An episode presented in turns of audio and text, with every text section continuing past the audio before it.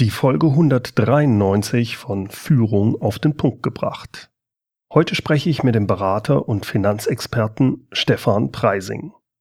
Wir unterhalten uns darüber, was Sie als Unternehmer oder Selbstständiger tun können, wenn Ihr Kunde nicht zahlt.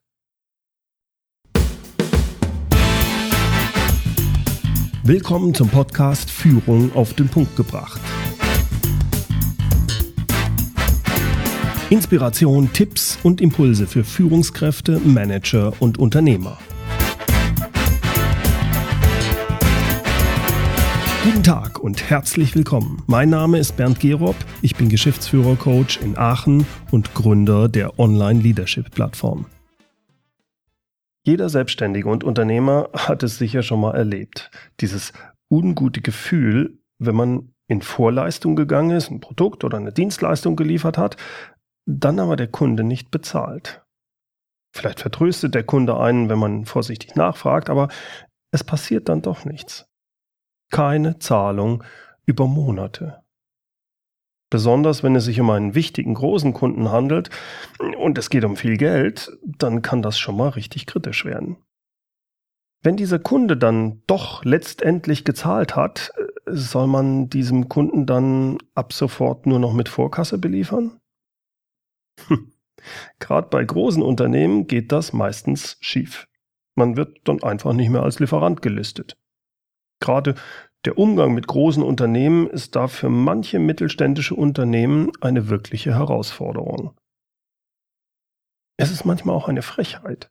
Ich kenne Großkonzerne, die interne Vorgaben haben, dass Lieferungen erst nach 90 Tagen zu zahlen sind und man sich da auch gern mal anmahnen lässt. Wir sind schließlich der große Konzern und was will der kleine Krauter schon machen? Wenn es natürlich um die eigenen Rechnungen des Konzerns geht, ja, die müssen selbstverständlich von den Kunden innerhalb von 30 Tagen oder sogar 14 Tagen bezahlt werden.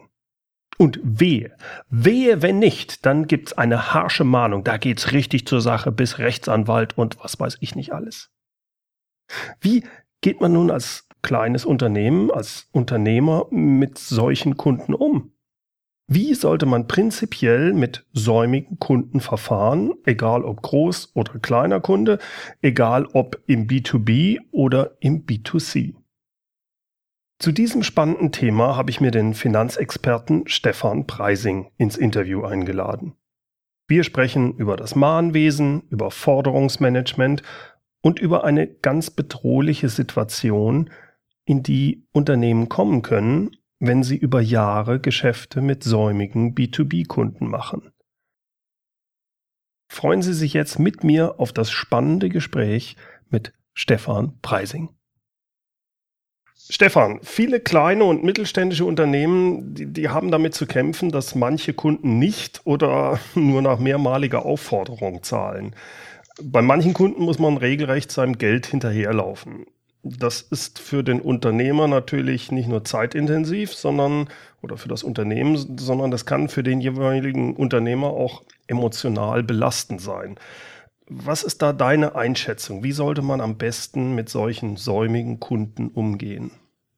Ähm, jetzt Kunden hat, denen man das Geld, dem Geld hinterherläuft, das heißt, das Geld nicht bei dir als Unternehmer auf dem Konto ist, sondern immer noch beim Kunden ich erlebe es ganz häufig, wie du schon gesagt hast, dass die Unternehmer teilweise echt drunter leiden. Das heißt, man bemüht sich, man legt vielleicht noch eine Schippe drauf, man zieht einen Auftrag vor, gerade im Handwerk, mhm. und dann besitzt er auf Deutsch gesagt die Frechheit, der Kunde uns halt einfach nicht pünktlich. Ne? Er ist mhm. natürlich schwer enttäuscht. Wie soll man damit umgehen? Ich glaube, zuallererst ist mal die Frage, okay, was lasse ich eigentlich mit mir machen? Also wie ist meine Einstellung zu dem Thema? Und ich habe da zwei echt einfache Beispiele, um das simpel darzustellen. Und zwar, ähm, ich sage mal, das ist ein Thema, was gerade im Mittelstand oder im kleinen Unternehmerbereich gängig ist. Bei großen Unternehmen funktioniert es überhaupt nicht, die Art und Weise zu zahlen. Nehmen wir das Beispiel, du gehst zum Aldi, machst deinen Einkaufswagen bis oben hin voll und läufst an der Kasse vorbei. Du stellst dich nicht an, sondern läufst vorbei, winkst ihm zu und sagst, ich zahle morgen oder weiß ich noch nicht. So, genau. Ja, Vorstellung, ich ne? habe es noch nicht ausprobiert, aber ich würde sagen, das funktioniert nicht. Genau, da würden dann, äh, wenn, wenn sie solche Kollegen angestellt haben, wahrscheinlich schon dann äh, links und rechts zwei mich am Arm packen, ne? Ja, ja, genau. sagen, Freundchen, so nett. Also, geht einfach nicht, ne? Jeder weiß, wenn er irgendwo einkauft, der muss zahlen, ob elektronisch oder bar und Punkt.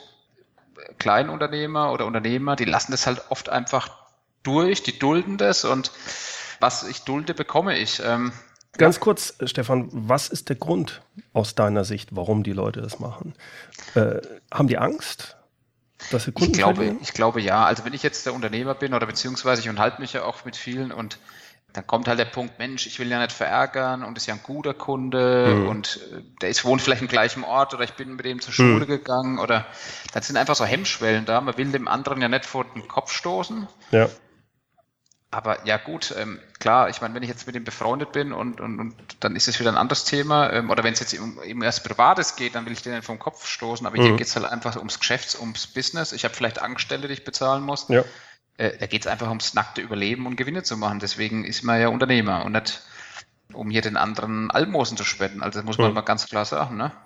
Ja, ich meine, das Unternehmen kann ja gefährdet sein, wenn, wenn die Zahlungen nicht reinkommen.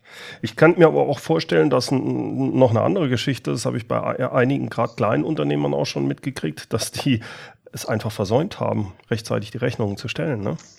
Das gibt es natürlich auch, wie du sagst, gerade bei den kleineren, wo die Organisation eher äh, klein gehalten ist, sage ich immer. Mhm. Vielleicht der Chef am Sonntag die Rechnungen schreibt. Also die Spitze, was ich erlebt habe, ein Schreiner, der ähm, stellt die Rechnungen äh, in der Regel eineinhalb Jahre später. Ein halbes Jahr? Wow. Eineinhalb. Eineinhalb. Ach, 18 Monate. Hei, hei, hei. Ja, das ist ja. natürlich schon krass. Ja, jetzt überleg mal, ähm, es ist ja immer so, wenn du jetzt eine Rechnung bezahlst oder wenn du eine Anschaffung machst, sag mal eine neue Küche, 10.000 Euro, und du weißt, jawohl, in zehn Wochen wird die geliefert, dann weißt du vorher schon, ob du das Geld hast, ob, mhm. du, ob das finanzierst, völlig wurscht, aber das Geld steht dann zu dem Termin parat, weil du weißt, es kommt ja auch die Rechnung. Mhm. So, jetzt angenommen, die Rechnung kommt nicht, es gehen Wochen ins Land und die Heizung geht kaputt. So, jetzt bist du vielleicht knapp bei Kasse, was passiert? Das Geld wird woanders da investiert. Mhm. Ja, da, dann, dann kommt zeitversetzt doch die Rechnung von der Küche und das Geld ist schon ausgegeben und dann ist ja klar, was passiert. Also das ist ja oft gar nicht böswillig, sondern es ist halt, naja, dem Kunden ist es nicht so wichtig, dass es bezahlt wird. Ne? Dem, dem sind andere Dinge wichtiger. Also das ist dann oft auch, muss man ganz klar sagen, die Schuld vom Unternehmer, weil er halt nicht zügig hinten dran ist. Ne? Jetzt ähm, gibt es ja auch durchaus dann Kunden, die einen dann immer wieder vertrösten und sagen, ja, ja, das, ich ganz, ist mir ganz durchgegangen, äh, bezahle ich morgen. Aber morgen ist immer übermorgen und das passiert nichts. Ähm, wann ist es denn genug? Wann sollte ich wie mahnen und wann muss ich sagen, so jetzt ist Schicht, jetzt äh, muss ich eine andere Stufe einsetzen, einen Rechtsanwalt oder sonst was? Was ist da deine Einschätzung? Gut, ich sag mal, da gibt es eine ganz klare Statistik aus den USA von der Commercial Law League of America. Und zwar haben die genau dieses Thema untersucht und eine ganz interessante Feststellung gemacht. Und zwar haben die geprüft die Zahlungsbereitschaft, also wie willig ist mein Kunde, die Rechnung zu bezahlen mhm. und wie verändert sich das im Laufe der Zeit. Also das heißt, wenn ich jetzt zum Beispiel, wie gesagt, die Küche liefere und am gleichen Tag die Rechnung in Briefkasten lege oder die persönlich überreiche, dann ist die Bereitschaft nahe 100 Prozent zu diesem Zeitpunkt. Ja, ja, verstehe ich. Mhm. So, und dann hat man festgestellt, nach drei Monaten ist die Bereitschaft circa bei 75 Prozent, bei sechs Monaten bei 50 und nach zwölf Monaten bei circa 25 Prozent. Mhm. So, und jetzt ist ja logisch, die, die Verhältnismäßigkeit, das heißt, umso länger ich warte, umso weniger ist die Bereitschaft und desto höher ist mein Aufwand als Unternehmer, ja. das Geld zu bekommen. Das heißt, mehr Rechnungen oder Mahnungen schreiben, anrufen, vorbeifahren, mahnen. So, und das macht natürlich jetzt mal abgesehen davon, dass ich überhaupt mein Geld bekomme, die komplette Rendite kaputt. Ne? Also das ja. heißt, die Marge oder der Gewinn, der ist vielleicht weg, weil ich einen riesen Aufwand habe am Schluss. Mhm. Das ähm, heißt, die Lösung hier ist, wenn eine Leistung erbracht ist, sie möglichst schnell, also den inneren ja. Prozess so zu haben, okay, gelie fertig, geliefert, aufgebaut, Service erbracht, so schnell wie möglich die Rechnung stellen. Genau, so schnell wie möglich. Und so als Faustformel kann man sich nur noch äh, merken, wenn nach drei Monaten sich nichts getan hat, dann nach drei Monaten in Kasso oder Rechtsanwalt einschalten, mhm. weil halt dann einfach das, die, die Kurve oder die, der Schnitt da ist und man sagt, dann steigt der Aufwand viel zu hoch ne? Mhm. im Verhältnis zum, zum Ertrag. Genau, und was ich, was ich da gerne noch dazu fügen würde, Bernd, ist ähm, das Thema, wie, wie denkt man darüber, ne? Oder, Ja. oder welche Auswirkungen habe ich mit meiner Art, wie ich Rechnungen schreibe? Ja. Nehmen wir mal das Beispiel, äh, klein Fritzchen sitzt in der Schule und ähm, wie das so ist, es schwätzt. Mhm. Ja. Und die Lehrerin sagt zum Fritzchen, Mensch, hör auf, darfst du nicht, du, du, du. Wenn du das noch einmal tust, dann musst du vor die Tür. So, Unterricht läuft weiter, Fritzchen schwätzt wieder. So, und jetzt gibt es ja genau zwei Optionen, wie die Lehrerin äh, reagieren kann. Entweder zieht es knallhart durch, sagt Fritzchen, okay, tut mir leid, du musst raus. Oder aus Herzlichkeit und weil sie vielleicht die Eltern von Fritzchen kennt und mit denen vielleicht die Schule gegangen ist oder im gleichen Ort wohnt, sagt sie, ach Fritzchen, Mensch, du weißt doch, du darfst doch nicht, aber ist okay. Mhm. So. Also sie ist Lässt- inkonsequent, ne? Genau, inkonsequent und Ja. lässt durchgehen. Ja, ja. So, und jetzt sehen wir auch schon die Parallelen zum Thema Rechnungen und Mahnungen. So, und jetzt ist ja auch die Frage, was passiert denn in den Köpfen der anderen, sage ich mal, 30 Mitschüler? Ne? Ja. Meine Außenwirkung, ich signalisiere ganz klar nach außen, hey, mit mir kannst du das machen. Also ähm, ich finde es zwar doof, aber wenn du nicht zahlen kannst, ist kein Problem. Hauptsache, du zahlst irgendwann und wenn du halt gar nicht zahlst, habe ich halt Pech gehabt. Und, und, und, und damit beginnt so ein, so ein Domino-Effekt. Das ist meine Außenwirkung, darüber wird auch gesprochen. Es gibt tatsächlich Portale, wo man sich über sowas informieren kann, wie schnell ich bei welcher Firma zahlen muss. Ja, ah, Und das Verrückte ist natürlich, wenn ich jetzt meinen Kundenstamm anschaue, dann, dann ziehe ich ja automatisch immer mehr von den Kunden an, die schlecht bezahlen. Weil die, die gut zahlen, die pünktlich zahlen, die sagen sich, hey, ist ja unfair, ich bemühe mich, ich, äh, ich tue das Cash aus meinem Unternehmen raus, dass du das sofort hast, als, als äh, ne, also dem ich einen Auftrag gegeben habe und, ähm, und andere nutzen das aus. Ne? Und das, also, also da sieht man ganz klar, dass ich der Meinung bin, dass ich da sehr, sehr viel Eigenverantwortung habe oder das selbst steuert durch meine Art, wie ich mit dem Thema umgehe. Ja, ich glaube auch zum Beispiel, wenn man selber von sich selbst überzeugt ist und, und darauf achtet, wenn bei mir eine Rechnung reinkommt, ich bezahle die möglichst schnell. Dann habe ich auch den Mindset, dass ich konsequent sein kann anderen gegenüber. Wenn ich mich natürlich auch so verhalte, dass ich sage, naja, ich habe dem jetzt auch die Rechnung viel später geschickt, weil ich brauchte das Geld, dann, äh, ich formuliere es jetzt mal esoterisch, das äh, Universum achtet dann auch drauf, dass ich solche Kunden bekomme. Das ist Ja, so, ja. so, so ein bisschen, ich glaube, wenn man es jetzt mal nicht esoterisch besieht, ich glaube, es hilft einem selbst als Unternehmer zu sagen, hier, wenn ich auch pünktlich zahle, dann fällt es mir leichter, mit meinen Kunden auch konsequent umzugehen. Ja. Also da würde ich mich komplett mit anschließen, denn äh, klar, ich meine, der eine, der, der glaubt jetzt an solche Dinge wie Universum. Ich habe da auch meinen Bezug dazu. Wenn jemand jetzt sagt, er ist mir zu abgespaced, Ja, dann kann man es ja auf die, auf die Werte re äh, reduzieren. Ne? Wenn man sagt, hey, ich, ich will authentisch sein und wenn ich selbst jemand bin, der ähm, unpünktlich zahlt, aber von einem anderen das fordert, das ist ja wie in der Führung, das ist ja wieder dein Thema. Wenn Genau. ich selbst nicht vorlebe, ne, dann Dann passt es nicht, ne? funktioniert es nicht. Und das ist da, ähm, ja, genau das Gleiche, sehe ich auch so, ja. Stefan, wenn man jetzt merkt, okay, der Kunde hat nicht gezahlt und man äh, schreibt jetzt die erste Mahnung oder äh, schreibe ich überhaupt die erste Mahnung, worauf sollte man da besonders achten aus deiner Sicht?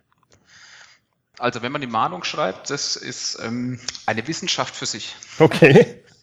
Also eine Mahnung, für viele ist es einfach nur ein Stück Papier, wo was draufsteht, eine Summe. Ähm, ja, für die einen, für die anderen ist es viel, viel mehr.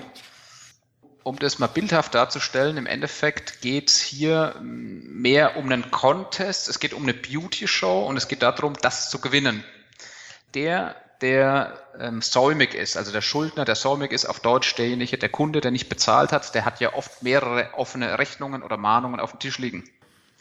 Aber in der Regel nicht das Geld alle zu bedienen. Ja. So, und jetzt ist ja die Frage, nach was trifft er die Entscheidung oder welche Grundlage nimmt er, welche Rechnung er zuerst bezahlt. So, und da spricht man im Endeffekt von einer Beauty-Show, von einem Contest. Das heißt, ich muss schaffen, dass ich mit meiner Mahnung auf dem Stapel beim Kunden ganz oben lande, dass ich der Erste bin, der bedient wird. Und dann habe ich mal die größte Chance, dass ich mein Geld bekomme.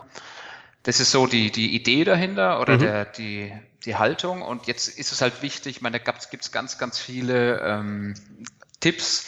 Äh, früher war es ja so, dass man die, dass dann eine re rechtliche Vorgabe gab, wie man eine, äh, eine Mahnung zu Ja. schreiben hat. Ja. Also das ist ja aufgehoben worden. Das heißt, also auf jeden so. Fall, was man auf keinen Fall tun sollte, ist kein Juristendeutsch.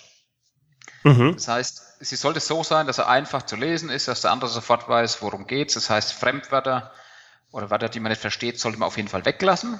Man soll es möglichst kurz und einfach machen, also keine, ähm, keine Bandwurmsätze, genau so, dass er einfach schnell, spannend das Ganze lesen kann, dass sich irgendwie interessant anhört.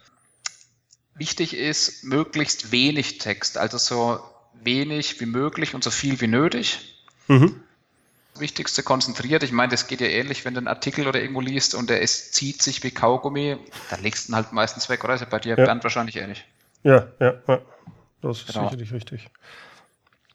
Und dann ist es natürlich so, dass wenn ich jetzt so, wenn man sich so ein Blatt Papier, ne, wenn man, wenn, wenn man sich jetzt mal so seinen, seinen Briefkopf vorstellt und dann kann er natürlich vollgeknallt sein bis oben hin mit Text. Dann denkt man sich, oh, um Gottes Willen. Ne? Ähm, man liest dann eher schon mal was, was vielleicht einfacher geschrieben ist. Das heißt, jetzt gibt es ja gewisse Tricks, die zwar total abgespaced sind, da muss jeder gucken, was zu ihm passt, aber stell dir mal vor, du kriegst einen Brief, wo der Text in, in der Kreisform ist. Mhm. Das heißt, wenn du, wenn du von Weitem drauf schaust, schaut es aus wie ein Kreis. Ja. So. Und du hast nebendran einen ganz normalen Standardbrief liegen. Welcher hört sich, schaut interessanter aus? Der, der mit dem Kreis sicher, ja. Mhm. Der mit dem Kreis. So, mit dem Kreis, so jetzt kann man zum Beispiel auch in einer Dreiecksform schreiben, ne? oder man kann zum Beispiel was weglassen, wo eigentlich was hingehört. Also das heißt, wenn ich jetzt einen, Textbaustein einfach rauslasse, das heißt, ich lasse einen Absatz, der ungewöhnlich ist, wo man das Gefühl hat, hey, da fehlt irgendwas. Ja. So, und das sind so einfach so optische ähm, Reize äh, quasi. Mhm. Genau, so Eyecatcher, wo man sagt, ey, das lese ich zuerst. So, und dann habe ich schon mal das geschafft, dass ich die Aufmerksamkeit gewonnen habe und dass er zum Beispiel schon mal meine Warnung als bevorzugt liest. Mhm. Dann ist es, jeder hat von uns vielleicht schon mal eine Mahnung bekommen. Ich hoffe unberechtigt, weil vielleicht tatsächlich die Rechnung einfach nicht angekommen ist. Ne? Jetzt, wenn die Rechnung, also gibt es ja wirklich einmal, dass sie nicht ankommt mhm. oder dass sie vielleicht einfach verlegt worden ist im Haushalt, im, ich sage jetzt mal Tagesgeschäft, mhm. Und ähm, man ist wirklich jetzt, man hat keine böse Absicht dahinter und bekommt eine Mahnung, die ja so Brechstangenniveau, das heißt gleich so richtig, du Böser und wie kannst du? Mhm. Und mhm. so, dann, dann gehe ich mit Ellenbogen an die Sache ran und ich glaube, jeder, gerade Geschäftsleute oder Unternehmer, wenn man so schon in, in ein Gespräch einsteigt, da hat keiner Lust, sich irgendwie groß zu einigen. Also ja, ich, ich habe ja. äh, so ein, zwei von so ja, das waren eigentlich noch gar keine Mahnungen aus meiner Sicht. Das war einfach nur, eine Frage von denen. Äh, kann es, lieber Herr Gerob, kann es sein, dass Sie unsere Rechnung nicht bekommen haben? Und äh, da habe ich dann direkt auch innerlich das, das Gefühl, oh verdammt nochmal, ist die durchgegangen. Ich rufe dann direkt an, können Sie mir die nochmal schicken, die scheint nicht da zu sein. Äh, hätten die mir aber dann eine richtig harte Mahnung geschickt, hätte ich das als nicht, als nicht äh, adäquat gesehen, weil mir dann unterstellt würde, ja, das hat er mit Absicht gemacht. Ne? Genau, genau. Das ist, eigentlich ist es wie in, in einer Beziehung beispielsweise, ne? wenn die äh, Fronten verhärtet sind und man geht mit Ellenbogen ran, dann wird's nichts. Also die Idee ist quasi hier zu sagen, hey, ich versuche dem Schuldner auf Augenhöhe zu begegnen ne? und dem mhm. dann gleich Böses zu unterstellen. Kann natürlich auch eine böse Absicht sein. Ich meine, es gibt Schuldner, die haben da eine richtige Strategie. Das heißt, wenn man sich auf die andere Seite stellt, die geben bewusst falsche Adressen an, falsche Namen, das okay. gibt's alles. Also ja muss man leider auch mitrechnen, aber grundsätzlich würde ich vom Guten ausgehen und versuchen auf Augenhöhe ins Gespräch zu gehen und sagen, Mensch, lass uns eine Lösung finden, da ist was passiert. Ja. Und das ist natürlich dann perfekt, wenn ich die Mahnung so gestalte, auch möglichst alle Kontaktdaten mit dem Ansprechpartner, Vorname, Nachname, dass, wie es bei dir jetzt passiert ist, dass du sagst, hey, ich rufe selbst an und will es klären. Also Weil, diese persönliche Schiene, dieses von Mensch ja. zu Mensch, zumindest am Anfang, dass da nicht dir gedroht wird mit dem Rechtsanwalt und das ist die erste Mahnung und wenn sie nicht, das ist dann ziemlich unpassend. Sag mal, genau. Äh, Stefan, welche Besonderheiten gibt es denn jetzt, wenn man so eine Mahnung speziell im B2B, weil viele meiner Hörer kommen auch aus dem B2B, also nicht direkt mit dem Endkunden, sondern mhm. mit einem anderen Unternehmen. Was gibt es da zu beachten aus deiner Sicht? Im B2B habe ich ein Risiko, was eine ganz, ganz andere Dimension hat wie im B2C-Bereich. Warum? Es gibt im Insolvenz, in der Insolvenzordnung, also im Insolvenzrecht, einen Paragraphen, der heißt 133. Und hier geht es ums Thema Anfechtung. Ich erkläre es am besten an, an, an einem Beispiel. Und zwar gibt es den Edgar Juras, ähm, das ist der Geschäftsführer von der Heinrich Obers GmbH aus Essen im Ruhrgebiet. Das heißt, das ist ein Baustoffgroßhandel. Den gibt es tatsächlich. Der wurde 1919 gegründet, hat um die 20 Angestellte. Mhm. Und bei dem ist Folgendes passiert. Und zwar hat er im September 2015, also der hat, der hat einen großen Dachdeckerbetrieb immer wieder beliefert und 2015, und er ist dann pleite gegangen, der Dachdeckerbetrieb, den er beliefert hat, und hat dann, wie gesagt, ein Schreiben bekommen vom Insolvenzverwalter mhm. und dachte erst, Mensch, cool, jetzt bekomme ich noch was von meinen offenen Forderungen. Mhm. Ähm, die off offenen Forderungen waren zu dem Zeitpunkt 163.000 Euro.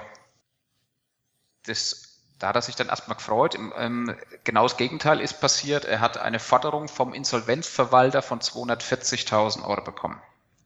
Moment, damit ich das richtig verstehe.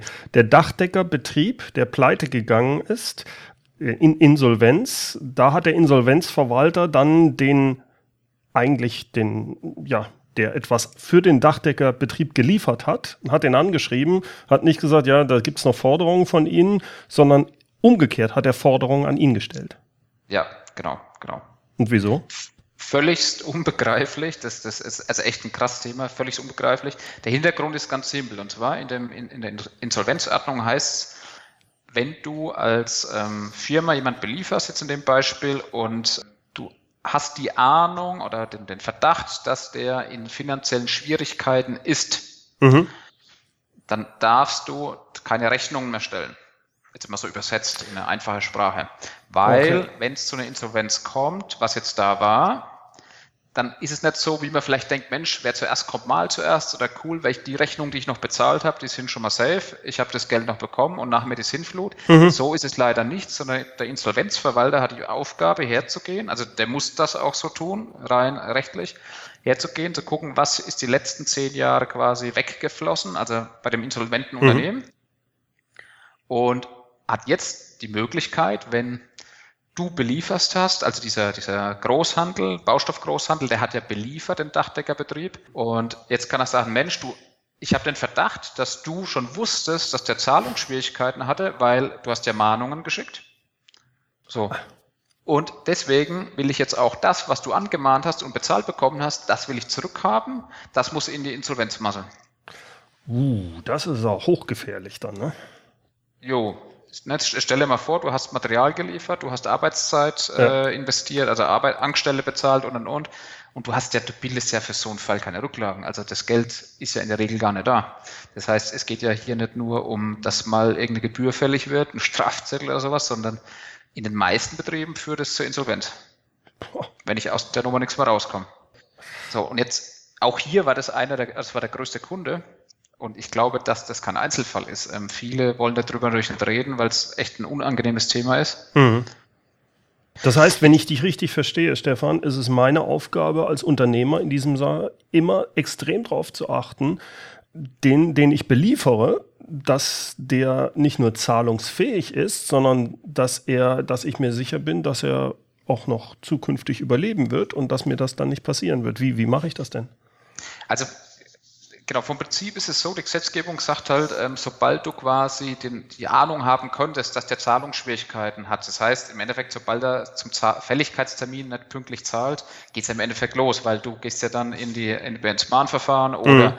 du, du, rufst ihn an, sagst, hey, äh, wann zahlst du, machst mhm. ein neues Zahlungsziel oder machst eine Ratenzahlung, Abschlagszahlung schon. Und das sind immer Hinweise, wo man erkennen müsste, hm, ich habe ein Zahlungsproblem, so, aber jetzt willst du ja den Kunden, weil der ja vielleicht der Größte ist. Das ist der große, ähm, der große Zwiespalt an dem, an dem ganzen Thema. Okay. Und das ist noch, bevor ich zu deiner ähm, äh, Frage, die du noch gestellt hast, komme, ähm, es ist kein Einzelfall. Ich, äh, hier gibt es zum Beispiel auch die ähm, Spritzguss Müller GmbH im Raum München. Bei der war es noch ein bisschen spannender. Ähm, ähnliche Situation, Großkunde, ähm, also die beliefern zum Beispiel BMW und Siemens. Großkunde mhm. ähm, war damals die Mosel Glas GmbH, die äh, stellen Weinflaschen her und die haben bei denen quasi die Verschlüsse geordert. Also die mhm. Spritzguss Müller GmbH dann die, die äh, Verschlüsse für die Weinflaschen geliefert. Und wie das halt im Weingeschäft ist, Saisongeschäft, im, im Winter wurde dann das Geld eingenommen Und dann wurde die Müller GmbH in München erst bezahlt. So, jetzt haben die quasi Geld bekommen für alte Rechnungen und haben schon wieder neue produziert. Mhm, mh, das mhm. ging Jahr für Jahr, das ging jahrelang gut. Ne? Und irgendwann ging halt die Firma pleite und die hatten, jetzt pass auf, die hatten offene Rechnungen von 225.000 Euro und haben dann ein Jahr später Post bekommen. Also die haben sie dann durch schon abgeschrieben, weil sie gewusst haben, okay, Insolvenz kommt mhm. nichts mehr. Haben ein Jahr später ein Schreiben bekommen äh, vom Insolvenzverwalter, haben sich schon gefreut, Mensch, kommt wieder Geld, stand eine Million, fast eine Million drauf als Summe. Weil die die schon bezahlt hatten über die letzten zwei, drei Jahre oder sowas. Ja, genau, der erste Gedanke war erst, Mensch, eine Million, warum so viel? Wir haben doch nur knapp 200 offen. Und bis sie das dann begriffen haben, dass das kein, keine Auszahlung ist, sondern ja. dass es hier um eine Forderung geht, das heißt, dass die 800.000 Euro zurückzahlen müssen, weil die die unberechtigterweise eingenommen haben. Boah. Das ist heftig. Das heißt, was sagt denn der Gesetzgeber, wie ich mich als Unternehmer vor sowas schützen kann? Das heißt, ich kann ja nicht, sobald jemand äh, nicht bezahlt hat, zukünftig keine Geschäfte mehr mit dem machen, oder? Tja, das ist, äh, also meine Pflicht ist es im Endeffekt als Unternehmer, mich zu kümmern, dass ich mir überlege, mit wem ich Geschäft mache. Das heißt, im Endeffekt kann ich mich davor schützen, wenn ich hergehe und sage, hey, ich prüfe im Vorfeld. Es gibt ja Auskunftteilen, Wirtschaftsauskunftteilen, wo ich die wirtschaftliche Situation mhm. von anderen Unternehmen abfragen kann und mache mir darüber ein Bild und gucke mir an, okay, wie schaut die geschäftliche Situation aus? Und auf Deutsch ja, ich müsste die Finger davon lassen. Oder ganz, halt, ganz was weiß ich, alle, alle halbe Jahr mir eine über äh, mir schau, anschauen, äh, Sachen, Informationen einholen von solchen. Ja. Genau, das kann ich als Planer ja fast nicht machen. Ne? Genau, ein riesen Verwaltungsaufwand. Ich meine, dann ist, dann mache ich das als Laie, die Prüfung. Wenn ich es ordentlich mache, funktioniert es wahrscheinlich. Aber es gibt natürlich auch noch professionelle Lösungen. Das heißt, ähm, viele kennen das vielleicht unter dem Namen Factoring. Muss man nicht gucken, welches man nimmt. Da gibt es verschiedene Varianten, aber es gibt Factoring-Varianten, wo ich im Endeffekt aus der Nummer komplett raus bin.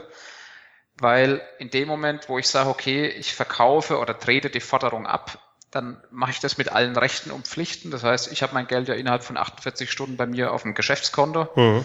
Und der, der die Forderung gekauft hat, der ist ab sofort in der Haftung. Das heißt, ich bin komplett raus.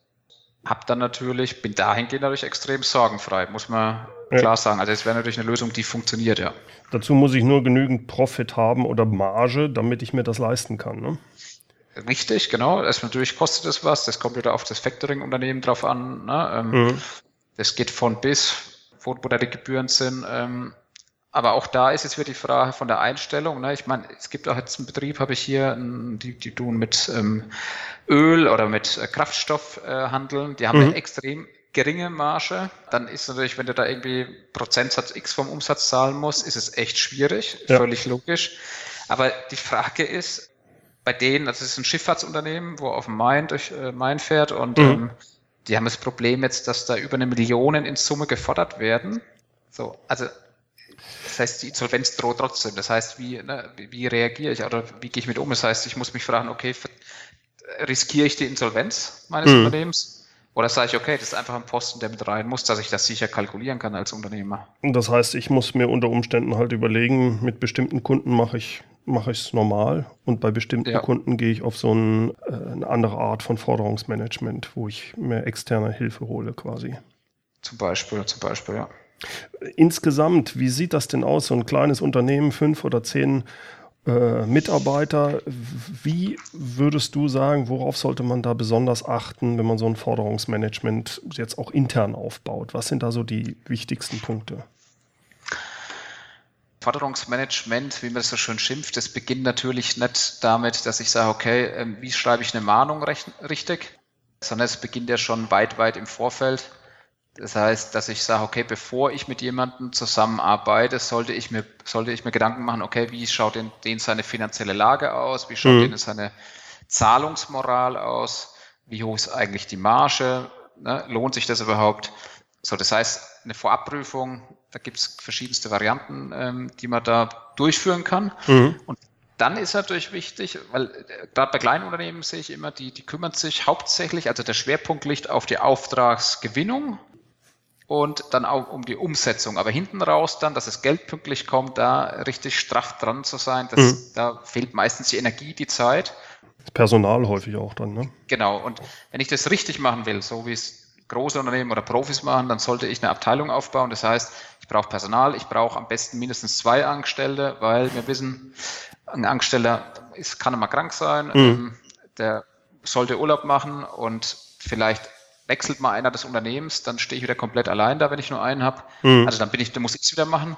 Oder ich muss immer einspringen als Chef und es kann natürlich nicht sein, dass ich dann immer, ähm, man sagt ja immer am Unternehmen arbeiten, nicht im Unternehmen, dass ich dann den Job übernehme. Also das heißt, mindestens zwei Angestellte ist das eine und das andere ist natürlich, ich muss auch hier halt vernünftig in die Technik investieren. Also wenn ich solche Gespräche führe, das sind ja oft auch anstrengende Gespräche mit dem Kunden, da muss eine vernünftige Hardware vor Ort sein, also Computer, Telefone, hm. Ich sollte vernünftige Software haben mit Wiederlagefunktion. Ich sollte an, an äh, Zugänge haben zu Datenplattformen, hm. äh, wo ich Adressen ausfindig machen kann, wenn der umgezogen ist. Also ich muss es im ERP-System oder so auch um, umgesetzt haben. Ich muss äh, die Leute geschult haben, ich muss einen Prozess haben, damit das auch wirklich zeitnah die Rechnungen rausgehen, äh, nachgefasst wird und so weiter. Und da die, ja, wessen genau. Aufgabe das ist, muss im Unternehmen klar sein. Absolut. Mhm. Einer muss die Verantwortung tragen, ne? Dann, ja. ja. Also noch viel, viel, viel mehr, aber das sind mhm. noch so die, die groben Züge. Was auch noch vielleicht wichtig ist, ich sollte räumlich darauf achten, dass das ähm, getrennt ist vom Tagesgeschäft, dass wenn irgendwie hinten dran jetzt ein Gelächter ist, weil einer einen Witz macht äh, und ich einen säumigen Kunden dran habe und schon eh schon ein schwieriges Gespräch habe und der noch das Gefühl hat, wir lachen gerade über ihn. Ähm, ja, das kommt nicht gut, das verstehe ich. Genau, also da muss man echt mit Feingefühl dran gehen, weil ja. ähm, jo, das ist so ähnlich wie Beschwerdemanagement. Also da muss man wirklich gut dran gehen, aber es ist auch eine riesige Chance. Ja, das kann ich, kann ich mir gut vorstellen. Mhm. Das heißt, da besteht dann halt auch die Möglichkeit, wenn man sagt, gut, äh, ich habe hier jetzt ständig mit solchen Problemen zu tun, wir sind aber nur sechs, sieben Leute, äh, ich kann da nicht zwei Leute aufbauen, dass man da dann auch das teilweise zumindest dann auslagert. Ja, also genau, das ist wirklich so eine Grundsatzüberlegung. Das hat aber, muss ich sagen, gar nicht so viel mit der Größe des Unternehmens zu tun, mhm. sondern eher mit, ich glaube eher so, wie, wie bin ich gestrickt als Unternehmer? Ne? Bin ich eher ich sag mal, im Stillstandmodus oder Überlebensmodus oder bin ich eher auf Wachstumskurs? Und mhm. die Unternehmer, die ich kenne, die auf Wachstumskurs sind, die sagen, hey, Kernkompetenz, das, was uns nach vorne bringt, da wird alle Energie von mir und von meinen Mitarbeitern drauf gelenkt. Mhm. Und alles, wo wir nicht so gut drin sind, das versuchen wir wegzubekommen, wie mhm. Steuer, Steuerberater. Das mhm. machen die mhm. wenigstens selbst, dann, hey, das ja. soll der Steuerberater machen. Und man hat eben auch festgestellt, also wenn man das immer so bei so einem Durchschnittsunternehmen mit einer Million Umsatz, ähm, da liegt das Einsparpotenzial schon bei fast 50 Prozent. Das heißt, wenn man wirklich alles zusammenrechnet, die Lohnkosten, also Mitarbeiter in, äh, in der Vollkostenrechnung kalkuliert, dann habe ich ja, ähm, was ich, die, die, die Kapitalkostenumrechnungen, also Lieferantenkredite zu geben, die Rechnungen vorzufinanzieren. Ich muss hinterherlaufen. Ich habe dann auch einen gewissen Ausfall äh, mit, mit Rechnung. Und da komme ich schnell mal auf eine Summe, die sich bis zu 100.000 Euro bewegt. Und gerade ja. wenn ich jetzt sehr viele Rechnungen habe, denke ich, äh, ist das ja, ein ganz ja. wichtiger Punkt. Das kann ich mir vorstellen. Ich denke, das kommt dann da noch sehr stark auf das Geschäftsmodell drauf an, äh, wie man das hat. Ja. Absolut, absolut. Da muss man dann natürlich unterscheiden, ne? wie, wie bin ich jetzt aufgestellt. Und aber klar, umso, umso kleiner, umso mehr ist das nötig. Und mhm. ähm, wenn ich sage, es gibt halt professionelle Dienstleister, die das halt alles komplett, also wie so ein, ich sage jetzt mal wie so in der Türkei All-Inclusive-Bunker, ne? da ist alles mit drin. ja, ja, ja, ja da denke ich, äh, wenn ich an All-Inclusive denke, ähm, an sowas und dann habe ich das wirklich komplett weg halt und kann mich wirklich hier auf die Kernaufgaben konzentrieren das, und weiß, dass es professionell gelöst ist.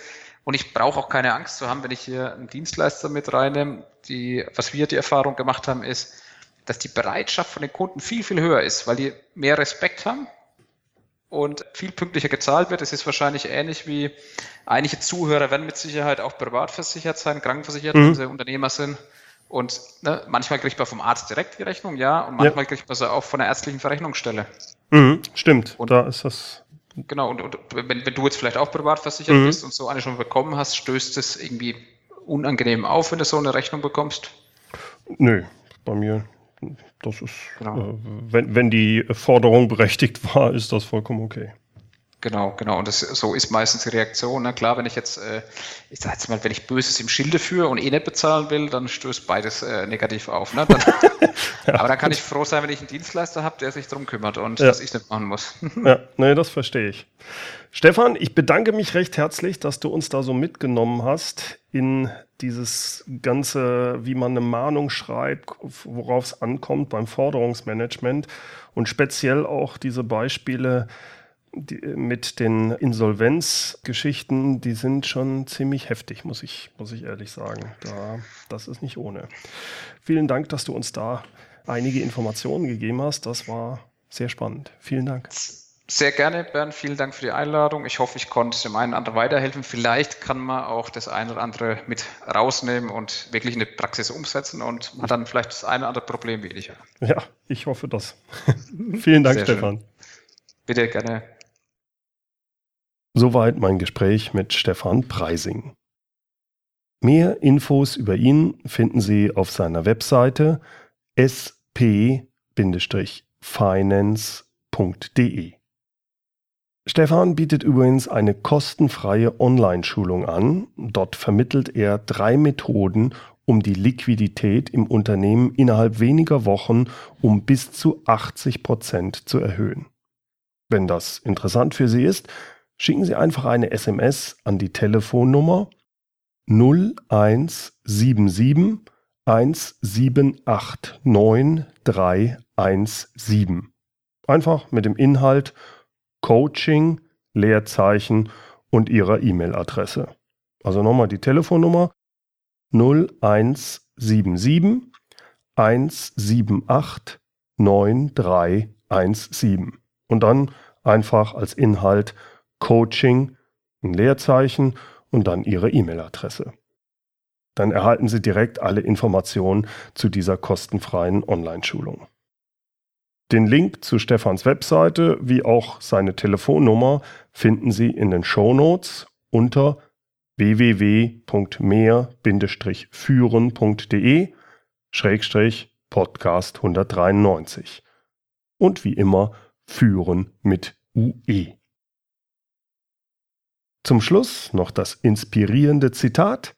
Es kommt von Benjamin Franklin. Gläubiger haben ein besseres Gedächtnis als Schuldner.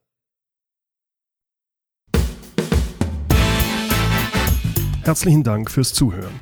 Mein Name ist Bernd Gerob und ich freue mich, wenn Sie demnächst wieder reinhören, wenn es heißt Führung auf den Punkt gebracht. Inspiration, Tipps und Impulse für Führungskräfte, Manager und Unternehmer.